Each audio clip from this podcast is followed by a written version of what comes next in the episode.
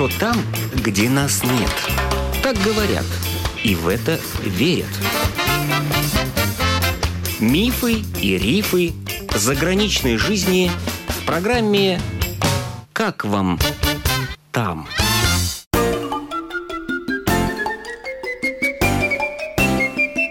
Добрый день! В эфире автор программы Галина Грейдена.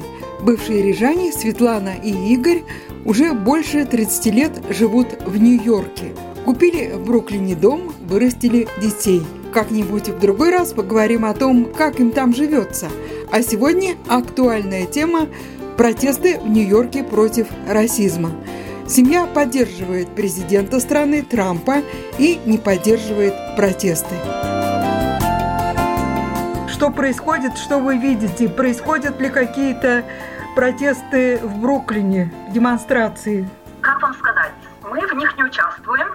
В Бруклине, конечно, телевидение показывает, демонстрации были. Это Бруклин Даунтаун, где живут в основном черные люди.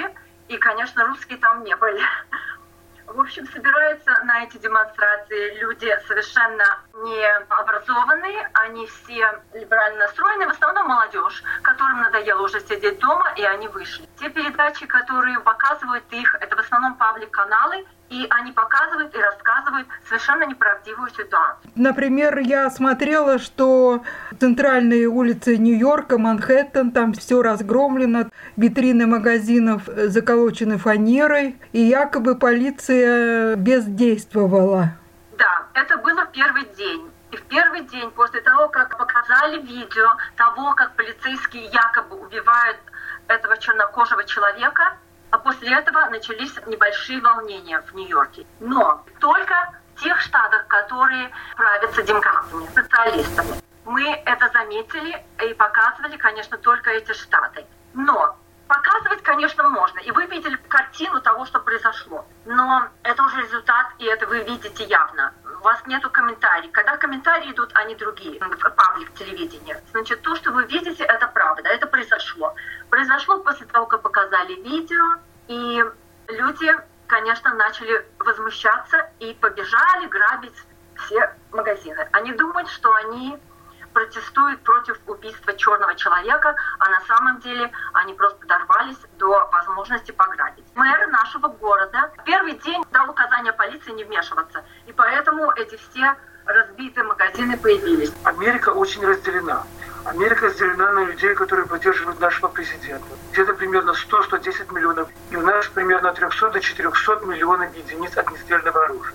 Кроме того, в Америке имеется несколько десятков миллионов безмозглых социалистов, которые хотят это сделать. Ситуация следующая. Наш мэр – социалист, губернатор нашего штата – социалист. Они хотели бы сделать все, чтобы свергнуть президента Трампа. Эти восстания сделаны искусственно. Это вторая часть попытки свергнуть нашего президента. Первая часть была этот пресловутый китайский вирус, про который мы все хорошо знаем. Сейчас произошла следующая вещь. Наш президент решил не вмешиваться и показать американцам, которые имеют еще остатки мозгов, на что способны мэры и губернаторы социалистических штатов. И ему это удалось. Погромы прошли по Нью-Йорку, Лос-Анджелесу, Миннеаполису, Сент-Луису и нескольким десяткам городов где в течение уже 50-100 лет не было республиканского мэра или губернатора. Вот это вот то, что произошло.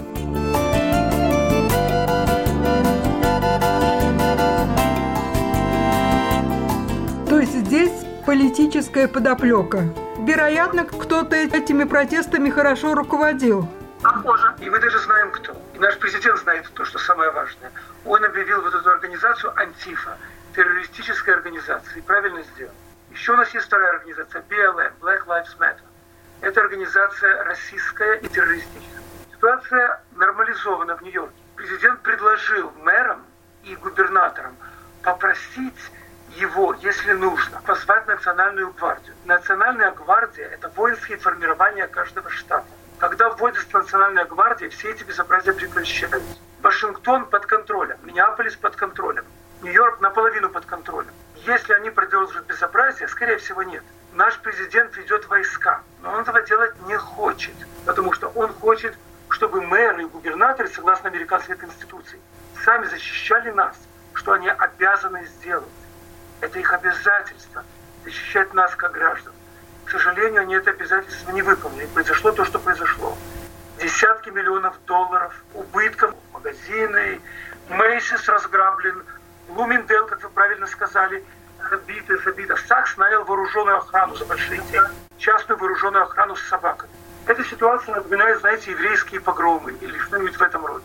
Но ситуация почти нормализовалась пока. Это была ошибка нашего мэра, потому что он считал, что ситуации никакой не будет. Комендантский час он не ввел. И фактически он ввел его в 11 часов вечера, когда уже все закончилось. А почему так поздно власти опомнились, когда уже все было разграблено? Власти не опомнились. Мэр города Нью-Йорка, понимаете, он в юности бы участвовал сам в этих всех грабежах. У нас мэр социалист. Он чувствует свое родство с этими бандитами, к сожалению. Почему такой мэр в Нью-Йорке много лет? Это сложная ситуация. У нас был великолепный мэр Рудольф Джулиани, республиканец. В это время Нью-Йорк был безопаснее, чище. То, что мэр разрушает такой замечательный город, поверьте нам, это очень горько и грустно. Как только мы сможем в ближайшие, может быть, 5 лет, 7 лет, мы уедем из этого города, как минимум в Майами. Да, наш сын живет в Манхэттене, наша дочка сейчас в Праге. И наш сын страдает от того, что все сидят дома и нельзя даже встретиться с друзьями. Это дом, в котором есть домен, и гости не могут приходить в этот э, дом из-за вируса. Он страдает из-за того, что он не может встречаться с друзьями, и мы тоже не можем прийти к нему.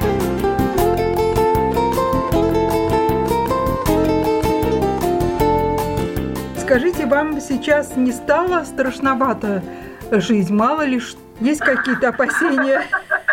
Ну, у нас есть оружие, это первое. А что у вас за оружие, интересно?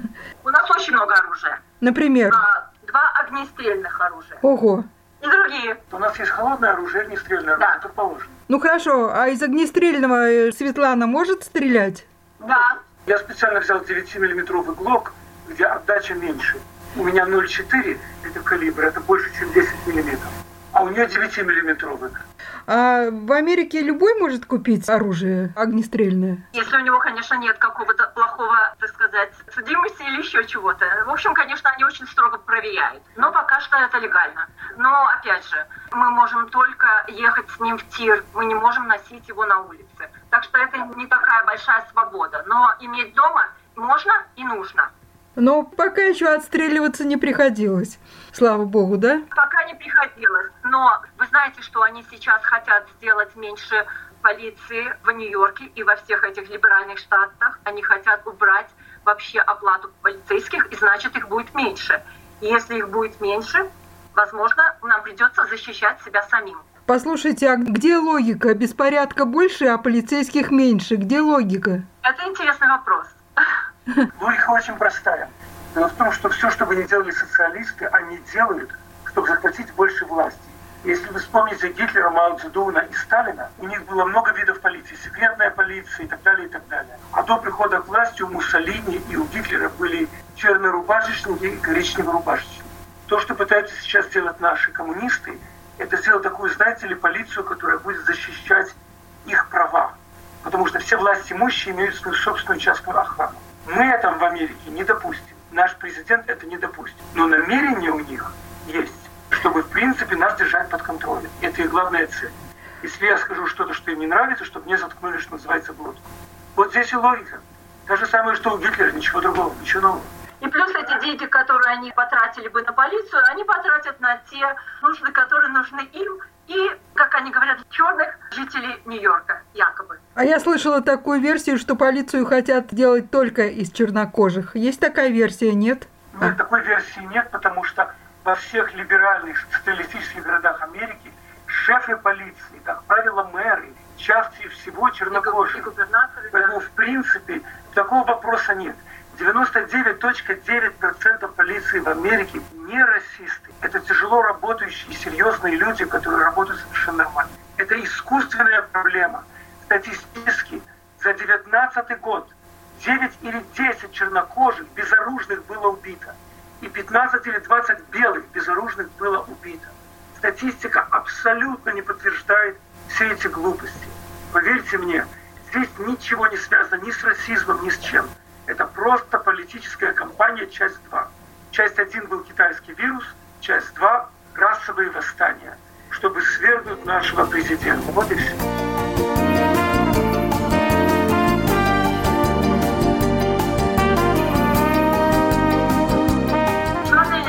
совершенно нормально, и мы говорим со многими людьми, и они говорят, вы знаете, я никогда не чувствовала никаких проблем. Еще, если вас интересует тот человек, которого якобы убили, потому что мы не уверены, что его убили, мы можем вам прислать очень хорошие чернокожие девчонки, которые мы очень уважаем и любим, и она хорошо рассказала про его историю и про то, кем он на самом деле был. И сейчас идти и выступать, и протестовать против белых за этого черного, который был бандитом, это совершенно неправильно. И позор для Америки делать это. А что за история, что полицию якобы заставляли вставать на колени? Это что за история такая странная? Это очень некрасивый идиотский жест. В Америке очень большая традиция была в разных видах спорта, особенно в американском футболе, когда играют американский гимн, вставать. И вот они выдвинули такую тенденцию, чтобы, когда играют гимн, становиться на одно колено, как бы показывать, наоборот, как ни странно, неуважение. И вот эта дурацкая тенденция. Это не более чем глупый жест. Просто глупый, никому не нужный жест. Ни наш президент, ни все уважаемые люди, никто этот жест не повторяет. К сожалению, есть такой клоунский жест. Что можно сказать? Уважаем ли мы его? Нет. Мы, мы его презираем, мы считаем, что это бессмысленно. Что нужно уважать наш флаг, уважать людей, которые погибли за то, что мы могли быть свободными. Вот такая история. Я хотела дополнить. Я считаю, что этот жест делают те люди, которые присоединились к этим бандитам, и они на их стороне. Они просто хотят сказать, что мы виноваты в том, что произошло. Мы все, ну, в основном, я имею в виду белых людей, которые это делают, и они говорят, что они виноваты в этом. Но на самом деле мы очень долго анализировали эту ситуацию и смотрели этот видео, который нам всем и вам показывали. И мы сомневаемся, что это реальная ситуация, честно говоря. Ну, нам еще показывали видео, как чернокожий добивает больного старика, у которого инсульт. Об этом никто не протестовал. Вот видите, это видео никого не, не всполошило, к сожалению. Как Игорь сказал, вы видите, что полицейские убивают больше белых, чем черных. И это тоже надо учитывать. А скажите, уже скоро грядут выборы, да, президентские? Да. Примерно 140 дней, 145 дней, да.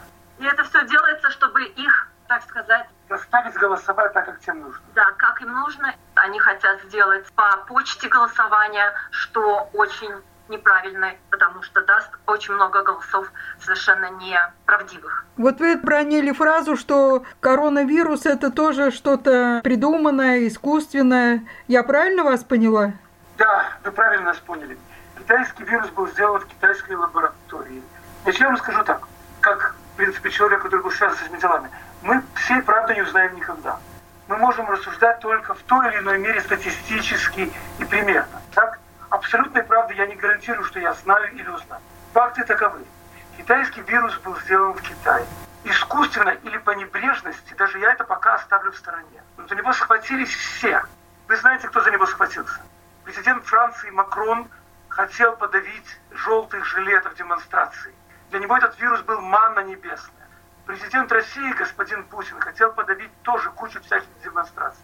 Руководство Китая хотело подавить китайские демонстрации в Гонконге и других местах. Поэтому очень многие диктаторы и полудиктаторы нуждались в этом вирусе. Это мы знаем. Это факт. Этот вирус пришел очень удобно и очень хорошо. Этот вирус почти ничем не отличается от обычного гриппа, семейства SARS, ничего особенного. Но благодаря ему американская экономика потерпела очень серьезные убытки. И, в общем-то, мы думаем, что это был часть один борьбы глобальных социалистов и китайских коммунистов против нашей цивилизации, нашей страны и нашего президента. Вот и, так. и, в общем-то, это все задумали, чтобы Трампа, так сказать, не переизбрали. Но не получится, не получится.